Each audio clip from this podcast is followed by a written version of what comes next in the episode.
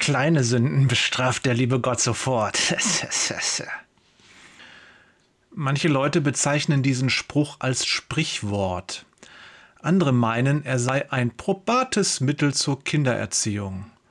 Doch tatsächlich ist er ein Glaubenssatz, der für ein Kind zur schweren Bürde werden kann. Als Kind habe ich dieses Sprichwort oft gehört. Kleine Sünden bestraft der liebe Gott sofort. Wir alle wissen, als Kinder sind wir besonders anfällig für das, was uns andere Menschen sagen. Wir haben noch keinen Filter und glauben alles. Und das Gesagte wird für uns zu einer Wahrheit. Das Problem? Die Wahrheiten, die wir als Kind lernen, prägen uns. Sie begleiten uns ein Leben lang und können uns zum Segen oder Fluch werden. Unsere Überzeugungen nehmen in unserem Leben Gestalt an. Nicht umsonst sagt die Bibel im fünften Buch Mose, Mose sagte zum Volk, Bewegt diese Gebote, die ich euch heute weitergebe, in euren Herzen, prägt sie euren Kindern ein, sagt sie euch immer wieder vor, ob ihr nun zu Hause oder unterwegs seid, ob ihr euch hinlegt oder aufsteht. 5. Mose 6, 7 bis 8. Diese Aufforderung steht unmittelbar hinter dem höchsten Gebot, das der Herr uns gegeben hat, und das ist ein Premiumplatz.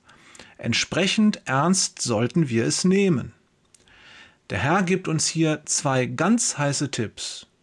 Für uns selbst. Wir Erwachsenen sollen diese Gebote immer wieder in unserem Herzen bewegen.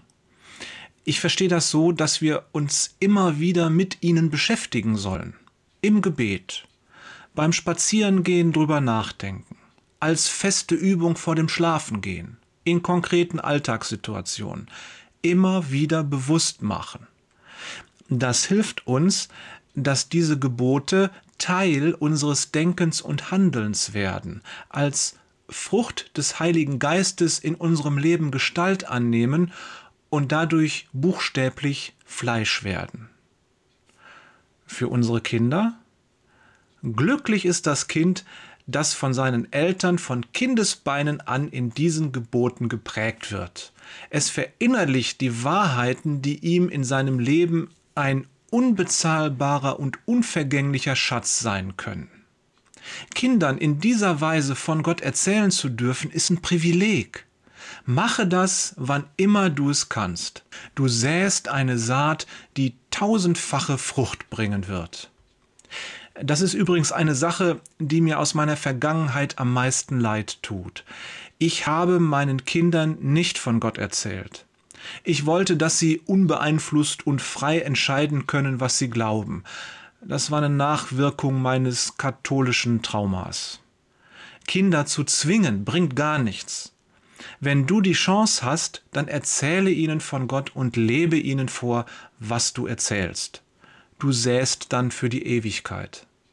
Und erzähle niemals, bitte niemals, dass Gott kleine Sünden sofort straft. Das ist einfach nur Blödsinn. Im besten Fall kann man drüber lachen, im schlimmsten Fall säst du etwas, mit dem sich das ganze Buch Hiob herumschlägt, den Gedanken der Vergeltungstheorie. Hiobs Freunde haben ein gutes Herz und wollen ihm helfen, davon bin ich überzeugt. Doch sie können es nicht. Ihre eigenen Überzeugungen stehen ihnen im Weg. Sie setzen unbewusst voraus, dass Hiob leiden muss, weil er zuvor gesündigt hat. Und da sein Leid groß ist, muss auch seine Sünde groß sein.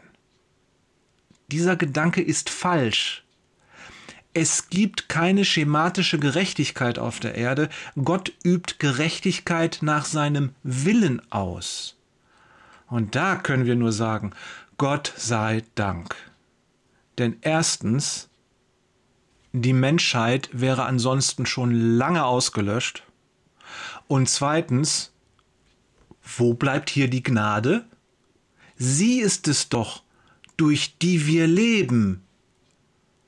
Herzliche Grüße von Jörg, der kein Schema F mag, Peters Und Thorsten, auch für kleine Sünden ist Jesus gestorben, da.